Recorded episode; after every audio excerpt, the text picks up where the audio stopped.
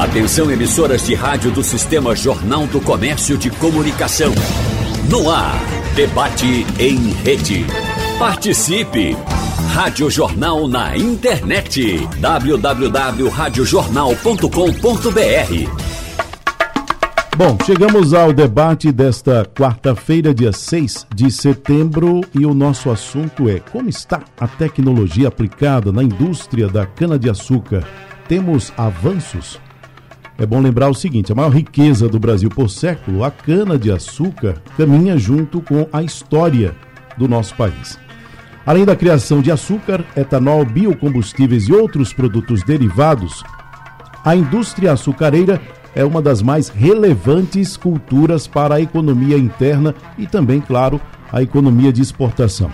No pódio como maior produtor de cana-de-açúcar do mundo, o Brasil se apoia nas últimas inovações e avanços tecnológicos no setor canavieiro, tendo como meta uma maior eficiência e produtividade. No debate de hoje, vamos conversar com os nossos convidados sobre esses avanços tecnológicos e também sustentáveis na indústria do açúcar, na indústria da cana, como eles estão sendo aplicados e o que isso tem significado para o setor. Participam com a gente o presidente do Sindicato da Indústria do Açúcar e do Álcool no estado de Pernambuco, o Açúcar PR, o senhor Renato Cunha. Presidente, muito bom dia. Obrigado pela sua presença aqui no debate. Bom dia, agradeço a todos e a todas, né, a você, a seus ouvintes aí. Cumprimento aqui nosso querido economista, né, desejando aí um bom debate. O Erson Caval, economista, também está conosco aqui, participando desse debate. Muito bom dia, obrigado pela sua presença, professor. Bom dia, Tônia, é uma grande satisfação. Bom dia a todos os ouvintes da Rádio Jornal e meu amigo de bancada aqui, Renato Cunha. Da mesma forma, vamos ter um bom debate aqui, principalmente falando de tecnologia, que é uma área que eu também tenho bastante assim afinidade, vamos dizer. Bom, e para falar especificamente sobre isso, nós temos um outro convidado, é porque ele não está aqui na bancada, mas está virtualmente. É o gerente técnico principal de IoT do César, o Tiago Barros. Tiago, muito bom dia. Bom dia, Tony. Bom dia, Renato. É, bom dia, Webson. É, e bom dia a todas as pessoas que estão ouvindo a gente aqui. Bom dia, Tiago. Bom dia. Bom, eu começo com o presidente do Sim de Açúcar para saber o seguinte: o Brasil é hoje o maior produtor de cana-de-açúcar do mundo. Atrás vem a Índia, mas o Brasil está bem disparado na frente. No estado de Pernambuco, ou o estado de Pernambuco, qual é a posição dele no ranking? Um estado que sempre teve uma relevância muito grande nessa cultura.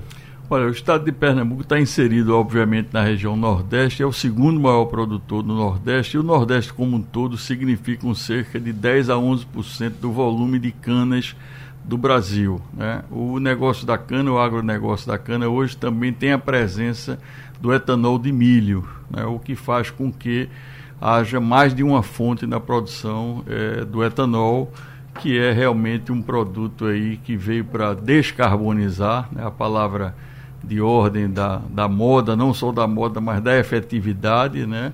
é a descarbonização, que é exatamente o, o, papel aí de diminuir os gases do efeito estufa. E o Brasil está procurando exercer esse protagonismo é, no mundo, né?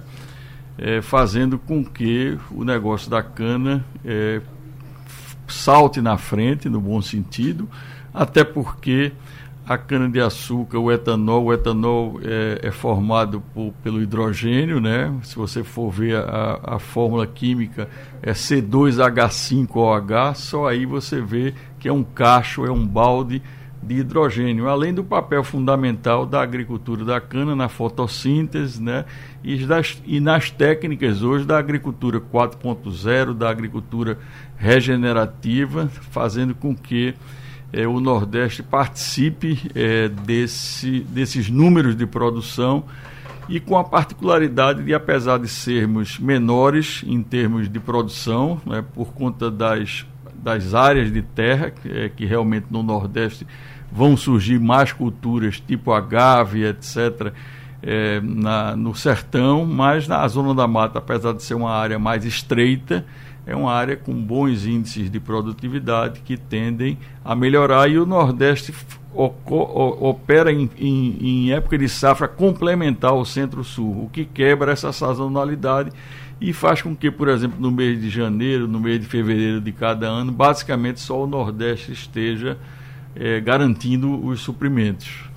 Presidente, se tem um setor que acompanhou evolução tecnológica no que diz respeito à agricultura, foi o setor sucroalcooleiro, porque é uma cultura que acompanha, como eu disse aqui no início da fala, acompanha a história do país.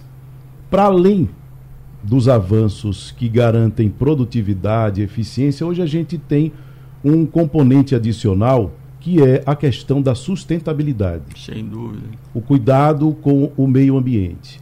E esse setor tão antigo, que acompanhou tanta evolução ao longo da história, que viu tanta coisa acontecer, nesse quesito em especial, como é que está recebendo, como é que, que, que enxerga é, é, essa situação? Olha, é, eu costumo dizer que não existe negócio no mundo hoje é, que não tenha afinco com a sustentabilidade. Sem sustentabilidade, você não inicia nenhum negócio. E o setor realmente se reposicionou há muitos e muitos anos e tem procurado investir muito nas questões de, de, sustentabilidade, até porque nós produzimos produtos extremamente limpos. Né? O etanol, o açúcar são fruto é, de processos energéticos limpos né, e também é, se destinam é, a, sobretudo, a promover melhoria ambiental, a acarretar bônus ambiental e não ônus ambiental. E o ciclo de vida dos nossos produtos, notadamente da matéria-prima, que faz, que compõe a base primária é, de todo o negócio do açúcar e do etanol, através da cana-de-açúcar, é um processo que tem um ciclo de vida completamente é, descarbonizador. É um processo que realmente é, recai sobre é, os índices mais é, efetivos de sustentabilidade fazendo com que, por exemplo, o nosso setor tenha um, pro, um programa hoje, né, que é uma lei do governo federal desde 2017, que premia é, os métodos limpos de produção e os métodos mais eficientes de produção. O próprio é uma meritocracia do carbono. O próprio setor sucroenergético, ao fabricar um produto, ele procura ter uma nota avaliada por uma empresa de supervisão, né, com a chancela da Agência Nacional do Petróleo é o programa Renova Bio. Se você produz melhor, você tem um grade, uma nota melhor, fazendo com que você possa emitir um CBIO, que é negociado em bolsa, né, da, de, da forma mais moderna, onde é, vai haver a, a, a, captura de alguns recursos financeiros em favor desse sistema produtivo. As distribuidoras de combustíveis hoje, elas têm uma meta anual da aquisição desses CBIOS, que são os certificados de biodescarbonização. Quando essas distribuidoras distribuem produtos de origem fóssil, né, e aí há uma teoria muito grande do mundo, não só da descarbonização, que é, que é muito parecido com a desfossilização, né, né tornando menos fóssil. A distribuidora, quando é, faz a distribuição do diesel, né, do diesel mineral, é, da gasolina, ela ela procura fazer com que sim, ela tenha um pênalti onde ela tem que pagar recursos financeiros para que o equivalente faça um nível de produção limpo. Os chamados créditos de carbono, crédito né? de carbono. É um crédito de carbono, é, em, embora em circuito fechado Perfeito. nesse caso. Da e, e com uma grande vantagem, professor. Os créditos de carbono padecem no mundo todo, todo mundo fala muito em crédito de carbono, mas não tem meta. Né? É, um, é um aspecto voluntário. Enquanto esse, você, para é, continuar, pelo menos. É, fazendo um processo que carboniza, você vai ter que pagar para que outro processo venha a substituir esse Isso. gradativamente. Enquanto é, a gente sente que o, o, crédito de carbono ele é voluntário, ou seja, os países vão cumprir ou não vão cumprir, é mais uma, uma, uma intenção, é um compromisso de intenção, mas não é um compromisso de efetividade ainda, até porque o Brasil mesmo está partindo na frente, mas muitos países já partiram também nas questões regulatórias do crédito de carbono, que precisam ser não só é, dirimidas e implantadas nos seus países de origem, mas que haja uma compatibilidade internacional para que a gente possa receber investimentos de fora é, dos países que tem, estão realmente precisando é, combater os seus níveis de poluição. Perfeito. É mais uma visibilidade positiva de que né, está utilizando aquele selo, vamos dizer, exatamente. do que uma efetividade. É, exatamente. Bom, a gente está falando de um setor que tem um peso importantíssimo na economia. Somos os maiores produtores do mundo. E esses avanços, em que é que eles colaboram? Em que posição eles podem nos colocar? Já somos os maiores do mundo, Sim. mas sempre há espaço para crescer. Sempre, Tony, é interessante porque esse tipo de pergunta, principalmente quando se fala do Brasil, é claro a liderança do Brasil no agronegócio, no mercado de commodities, né? Mas é interessante a gente voltar no passado e, até, por exemplo. Até porque, fazendo um parêntese, embora ah. seja o pri principal produtor com folga, mas os outros estão atrás querendo esse lugar também, né? Com certeza, o mercado é competitivo, né? Tem que, como já foi colocado aqui pelo Renato, né? Além de competitivo, ele tem que ser sustentável. E quando a gente fala sustentável, até da forma de competitividade.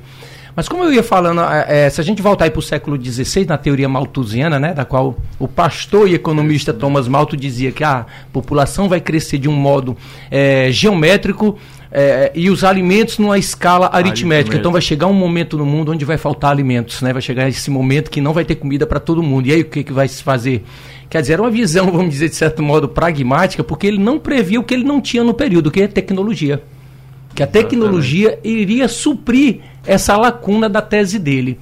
E aí o que a gente observa, enquanto, por exemplo, a Alemanha, como precursora, pioneira da indústria 4.0, né, lá no governo da Angela Merkel, já começou a estatar, pô, a gente precisa de uma indústria conectada, baseada em pilares de internet das coisas, de cloud computing e tudo mais, para quê? Para ser mais eficiente, ter mais produção.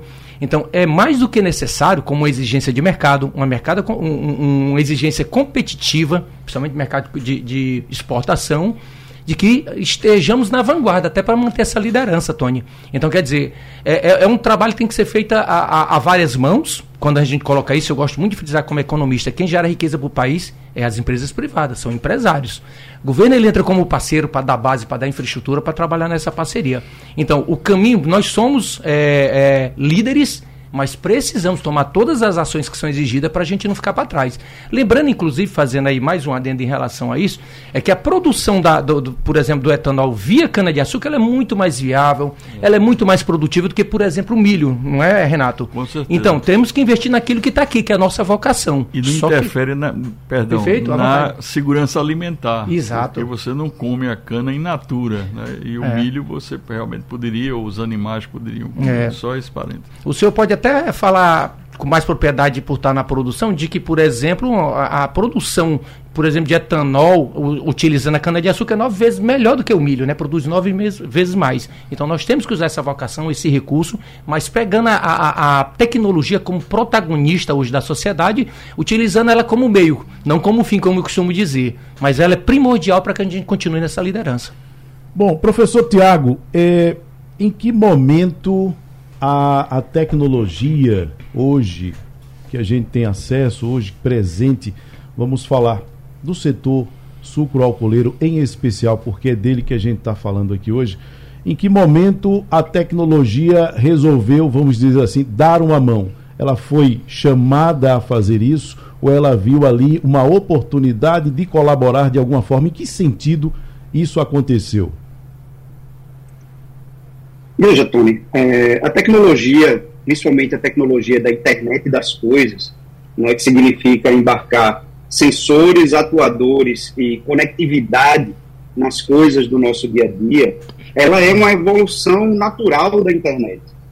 Né? Ou seja, a internet evoluiu da internet onde a gente tinha é, inicialmente é, computadores fixos nos lugares conectados, depois a gente passou a ter a computação móvel, e a computação móvel proporcionou o barateamento desses equipamentos para que eles fossem colocados nas coisas do nosso dia a dia. Então, com isso, surgiu uma oportunidade da gente instrumentar a indústria para melhorar três pontos importantes. O primeiro é a eficiência da produção. Tá? Então, a gente consegue, é, e, e veja que, como eficiência, não quero dizer só produzir mais rápido, né? mas o processo como um todo ser mais adequado, inclusive é, pensando em questões de como você é, mantém o meio ambiente adequado à sua produção contínua. Então você consegue melhorar o processo através de sensoriamento das máquinas, sensoriamento dos insumos, da produção em si. Você consegue melhorar a qualidade do produto, ou seja, no seu processo produtivo, você olha todas as transformações que estão sendo feitas no produto. Né? Você coleta dados de sensores que permitem você acompanhar se essas transformações do produto estão sendo feitas de forma adequada. E, por fim, mas não menos importante, você consegue colocar tecnologia no produto em si. No caso de consumíveis, como por exemplo açúcar ou, ou etanol, é possível colocar tecnologia para você fazer rastreamento desse produto, desde quando ele é produzido até quando ele é consumido e descartado. Né? E isso faz com que você tenha uma eficiência na logística, na entrega, na, na qualidade desse produto quando chega é, até o consumidor final e na entrega do produto como um todo. O assunto hoje é como está a tecnologia aplicada na indústria da cana-de-açúcar. Temos avanços? É isso que a gente está querendo saber. E para isso a gente conversa com o presidente do Sim de Açúcar, Renato Cunha, o economista Werson Caval e também o gerente técnico de OIT do César, o Tiago Barros. Presidente, eu dizia durante o intervalo que a gente, quando anda em estradas que cortam canaviais, né? A gente não percebe o quanto de tecnologia está envolvido ali, porque como eu disse anteriormente, é um setor que por ser muito antigo viu e experimentou muito desses avanços tecnológicos. E aí tem alguns conceitos que são muito utilizados hoje com essa questão do avanço tecnológico aplicado a essa cultura. Por exemplo, é, nós temos a questão do monitoramento de falhas de plantio. plantio. O que são essas falhas? Como elas complicavam a produção e como a tecnologia hoje está colaborando, está ajudando a resolver essas questões, presidente? Bom, deixa eu só é, fazer um, um, retrospecto aqui rápido né, e, e conciso.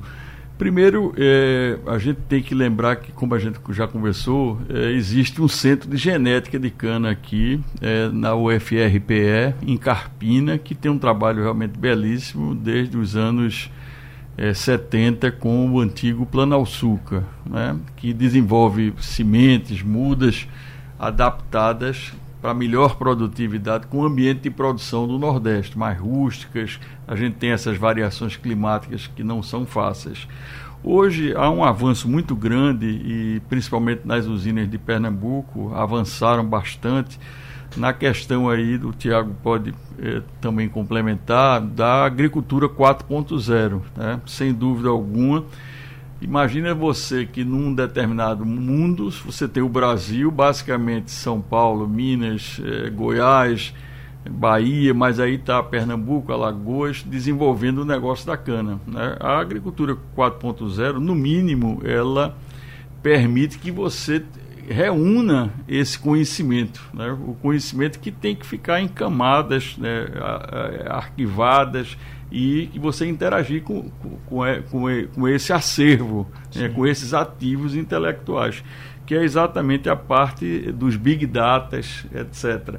E a agricultura regenerativa que as usinas fazem muito aqui, é, evitando, é, esforços para melhorar a produtividade, né, com, com maiores ganhos de escala e, sobretudo, com menos custos na área de fertilizantes químicos, etc., fazendo com que o solo. Menos impacto para o meio ambiente. Meio ambiente A gente os... ouvia muito aquela coisa de não, acidente com vinhoto. Exatamente, no né? passado, no que, passado. É, que era um contrassenso total, tam, além do meio ambiente, que, que é o principal mas você também, o vinhoto é, é potássio, né? um material, é um, é um adubo rico também, você não, não tem sentido colocar num lençol freático.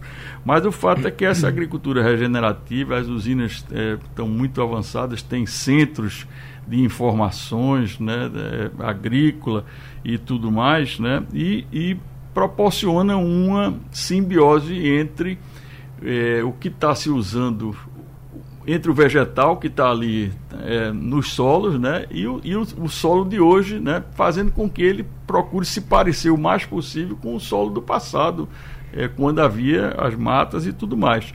E na parte dos produtos finais, isso tudo tem proporcionado fazer com que o setor possa avançar não só para o etanol, para o açúcar, mas para a energia de biomassa, que é a bioeletricidade, para o biometano, né, para o biogás, né, para os combustíveis de aviação, que passarão por um processo também já estão passando de descarbonização, com regras para que possa, eles possam realmente não poluir, e até o, o combustível marítimo também, que o mundo tem três quartos é, de mar, né, com, com a, grandes frotas aí, e pouco a gente se lembra disso, que há uns esforços nas cidades, né, esforços é, bastante pertinentes, inclusive o ar que a gente respira, a questão das doenças cardiorrespiratórias, né, da qualidade desse ar, mas e os navios? A gente precisa cuidar também, e aí existe também técnicas de metanol verde, né, que advém até de processos de fabricação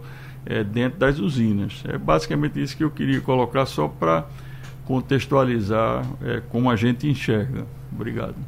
Bom, professor, a gente quando fala de eficiência, a gente pensa em maior produtividade. Obviamente, atrelado a isso vem um custo menor e um ganho maior.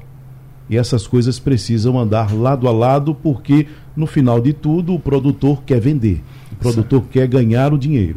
Então a gente não pode dispensar, é, é, é, digamos assim, esse combo, esse conjunto de coisas. Perfeito, são os famosos é, ganhos de escala, né, Tony? Uhum. Ou seja, você produzir cada vez mais com menos. A gente está falando aí de, um, de, uma indústria importantíssima para o Brasil, para Pernambuco.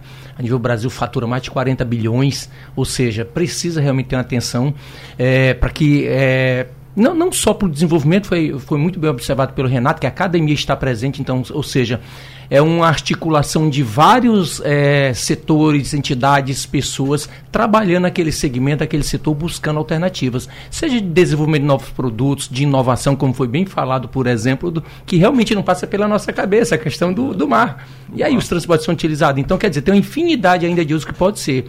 E para isso, só vamos conseguir através de tecnologia, desenvolvimento de nova tecnologia, né, que vão nascer das que a gente tem existente, para que seja colocado a maior eficiência, para que tenha uma produção melhor e principalmente principalmente, como também foi observado pelo Tiago, um produto de qualidade. Hoje nós sabemos que tudo é rastreável, mas também você só consegue gerenciar aquilo que você controla. Então, basicamente, a tecnologia ela termina sendo, vamos dizer, é, é, é uma grande irmã para que a gente consiga essa eficiência que é necessário para o segmento. Tiago, é, o presidente Renato falou a respeito desse centro que tem da UFRPE, você representa uma outra entidade também que desenvolve tecnologia. Quer dizer, a presença ou a participação, a parceria com esses centros que desenvolvem tecnologia é algo muito importante e a gente precisa é, é, chamar atenção para a participação deles nesse desenvolvimento também, né? Com certeza, Tony. Veja, é, a gente no CESA tem um, um, programa que eu acho que é, que é bem legal e, e, tem um exemplo aplicado ao, ao setor sucroalcooleiro, é, que é o Summer Job. No Summer Job, a gente traz alunos de universidades do mundo inteiro, é, não só da nossa faculdade, né, da Faculdade César, mas do mundo todo, para resolver problema das empresas durante um período de seis semanas.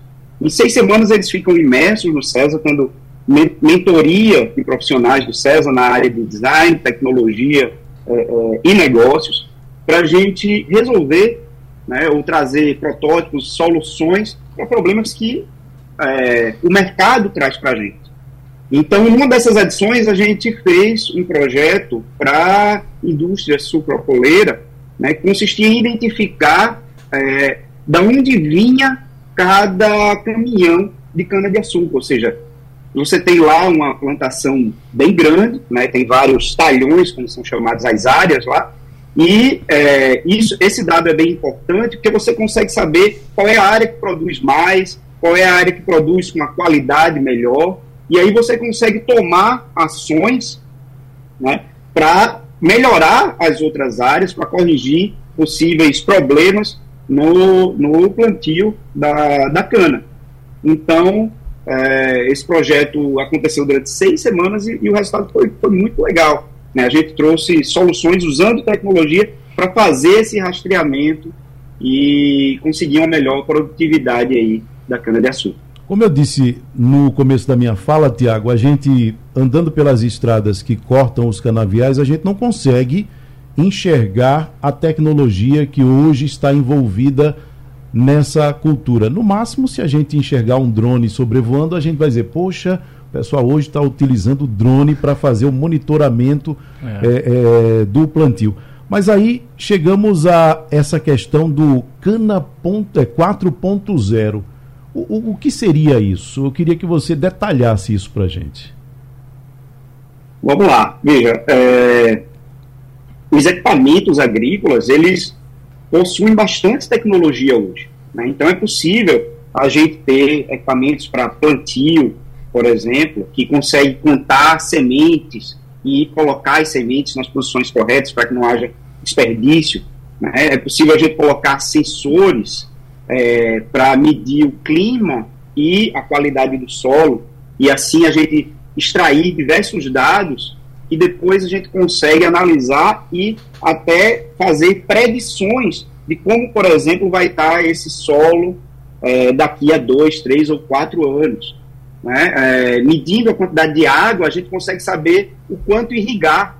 Né? A, a, a água utilizada na irrigação da agricultura como um todo é, causa um papel bastante importante na produtividade. A gente consegue é, aumentar a produtividade se a gente irrigar corretamente. Então a gente consegue medir tudo isso é, e fazer uma agricultura bem mais eficiente. Depois disso, a gente tem toda a parte de logística, né? Depois que o, que o produto agrícola está pronto para ser colhido, a gente consegue rastrear ele através, por exemplo, de identificação dos caminhões de transporte. Tá? Então você consegue identificar o caminhão de transporte, a gente consegue mapear aonde esse caminhão de transporte, em que lugar ele foi carregado do produto agrícola, e aí depois a gente consegue, por exemplo, medir o peso de carga que esse caminhão recebeu, então isso define a produção agrícola daquele, daquela área. Né? A gente consegue, depois desse produto agrícola entrar para ser beneficiado, medir a qualidade do produto dele, é, desse produto em si, né? E até depois que ele vai para um consumidor final, a gente faz, consegue fazer o rastreamento desse produto para saber, é, por exemplo, em quais áreas esse produto está sendo mais consumido é, e organizar a logística para isso. Tiago, é, eu penso que não só, mas também essa tecnologia, vamos dizer assim, embarcada em todo esse processo que envolve o setor sucro, alcooleiro, como você falou, lá do plantio até a, a prateleira do supermercado, até o consumo e até o descarte é, é, é, do que sobrar, toda a tecnologia que a gente dispõe hoje nos trouxe até esse momento de ser o maior produtor do mundo. Os outros países que são nossos concorrentes, em termos tecnológicos, como eles estão? Veja, a internet das coisas, ela trouxe os países no geral, as empresas dos diversos países no geral, a um patamar igualitário. Porque desenvolver uma solução de internet das coisas é algo bastante complexo. Quando a gente volta, né, como eu falei da historinha da internet no começo, se a gente volta para a internet, que eu chamo de internet dos lugares, quando a gente só tinha telefonia fixa, e a internet das pessoas, quando a gente começou a ter os smartphones. Se a gente volta para essa época, é, os equipamentos de acesso à internet eram basicamente computadores e celulares. Quando a gente vai para a internet das coisas, o equipamento de acesso à internet pode ser qualquer coisa. Pode ser um trator, pode ser uma lâmpada, pode ser uma porta, uma fechadura. Então, é, você conectar coisas diferentes que têm requisitos diferentes de conectividade em termos de custo, de consumo de energia, de largura de banda, de alcance, é, faz com que isso se torne um cenário complexo. a, a forma de você conectar uma lâmpada é diferente da forma de você conectar uma televisão, pode ser diferente da forma de você conectar um carro, um semáforo, um trator. Então, isso traz complexidade no desenvolvimento de soluções de IoT e faz com que empresas ou, ou países que tradicionalmente estiveram na vanguarda do avanço tecnológico estejam no mesmo patamar da gente. Então, é, é uma corrida que a gente saiu de igual para igual. Basta agora a gente aproveitar isso para que a gente continue nessa vanguarda da produção de açúcar e álcool no mundo. É interessante, complementando o que o Tiago falou, Tony, é que se a gente pensar, a gente está falando de um segmento né, com tecnologia, mas até do ponto de, de, vista de negócio. Todo isso que foi explicado de internet das coisas, né? Que falou da, do, do, da, do Big Data e tudo mais, basicamente o que as empresas fazem, o pequeno empresário, todo mundo, o que tentar prever e, e minimizar riscos do negócio, né? E aí toda essa informação, que no caso da indústria 4.0, como foi explicado pelo Tiago, ela é toda conectada, né? As informações chegam à mesma base para que facilite a tomada de decisão. Então, para fazer um resumão, só complementar com isso. Pois não. Pô, eu acho muito interessante o andar do, do, debate, né? E realmente o empresário, sobretudo o agroempresário, ele precisa e deve controlar custos, mas não pode perder a capacidade de perseguir a disrupção. Sim. É com, porque, por exemplo, aí no campo da economia, professor, é você fazer controle da inflação sem olhar o, os aspectos sociais. A gente trabalha com expectativa, é horrível. É, é, difícil, né? Você, como é que você vai fazer, né? É. Mas a gente, inclusive, é, na agricultura, você tem componentes imprevisíveis, né? É. Você tem, porque é as questões climáticas, etc. Tem muita variável envolvida. tem muitas variáveis, né? É. Então, por aí. Como está a tecnologia aplicada na indústria da cana-de-açúcar? É sobre isso que estamos falando no debate de hoje com o presidente do Sim de Açúcar, Renato Cunha, com o economista Wesson Caval e também com o professor do César, Tiago Barros. Presidente, é, até agora a gente falou sobre o quanto esses avanços tecnológicos da cana 4.0 eles têm contribuído de várias formas na produtividade, na sustentabilidade, que é algo tão importante hoje, mas certamente o setor que é o maior do, do mundo, que tem grande relevância dentro do país, também enfrenta seus gargalos, enfrenta seus problemas. Para além das questões climáticas até, porque também isso é algo que é enfrentado. E aí o que é que o senhor apontaria como um desses gargalos ou, ou gargalos que o setor enfrenta?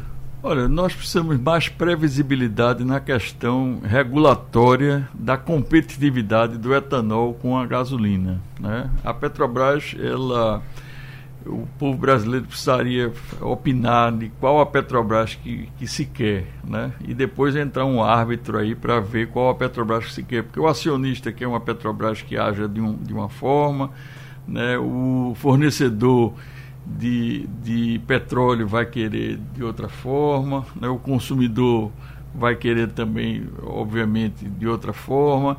Então, é, a Petrobras, ela, eu acho que ela, a governança dela, no sentido, não no, no, nos outros sentidos é, do dia a dia, né, da administração, nada disso, mas na questão do foco, né, do foco e a capacidade que ela tem de conviver com um modelo de negócios que é múltiplo. Né? A gasolina, por exemplo, ela precisa conviver com o etanol. Né? Aliás, o mundo está mudando a, a, matriz energética. É uma transição ecológica e uma transição energética. Inclusive, 27% de cada litro é o anidro, né? O, o é anidro e será 30% certo. daqui a pouco, o que é hum. muito bom para o meio ambiente Sim. e para o povo também, na medida em que o anidro ele é um produto mais barato do que a gasolina. Então, Sim. a tendência seria a, a gasolina ser cada vez mais barata se tivesse mais etanol, etanol anidro. Agora é preciso haver a competitividade até com o substituto dela, que é o hidratado, né? que é o álcool é, etanol hidratado,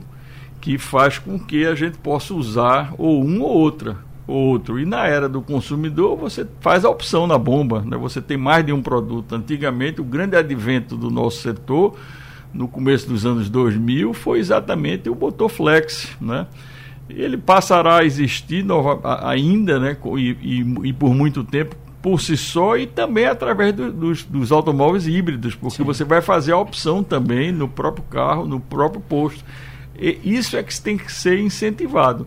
Agora, não pode haver um nível de tratamento que não seja isonômico entre dois produtos. Eu nunca vi na minha vida a Petrobras fazendo uma propaganda, uma, uma peça de comunicação incentivando o uso de etanol. Né?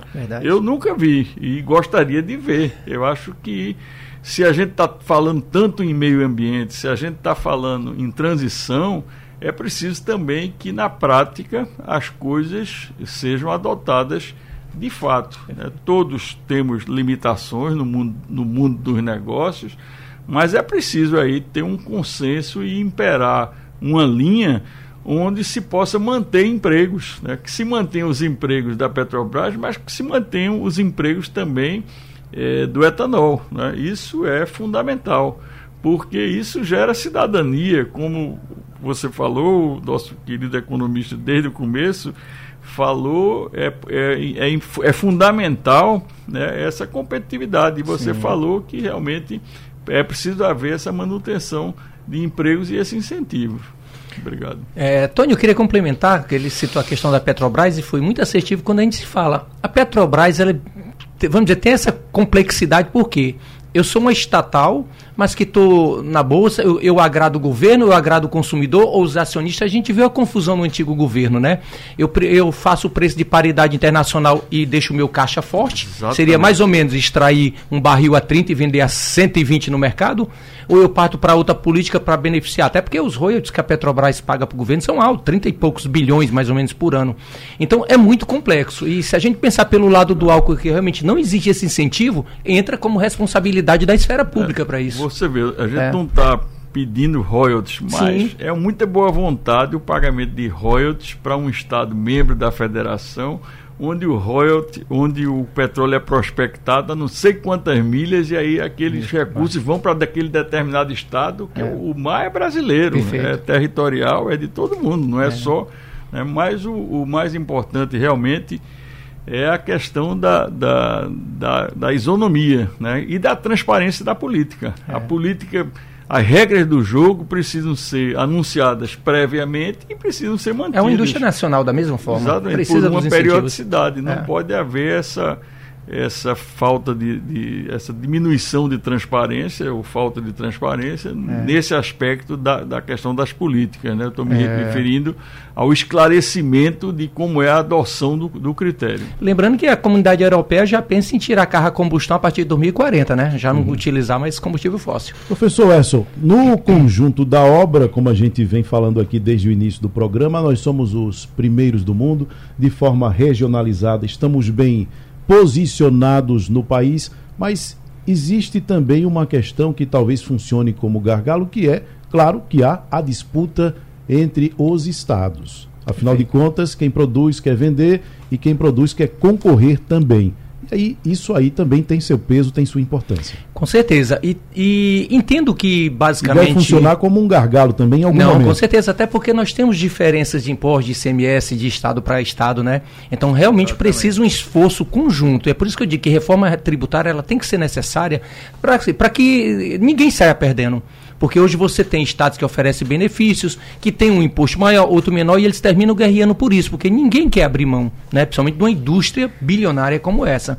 Então o incentivo ele é sempre bem-vindo para que cada um saiba o que, que eu estou produzindo, o que, que eu posso cooperar com esse aqui, para mim estar tá inserido dentro dessa economia local. E assim eu acredito que é, cada estado visando, vamos dizer, o benefício de você estar tá criando é, empregos, de você tá, ter uma economia forte, é pensar primeiramente como um país como inteiro, porque a indústria ela é nacional. Então ela crescendo, todo mundo cresce. Professor Tiago, o quanto o setor de tecnologia enxerga que pode avançar contribuindo com esse setor e com outros setores, especialmente quando a gente fala no caso da agricultura? Há espaço para muito avanço, há espaço para crescer ainda mais? Olha, Tony, com certeza.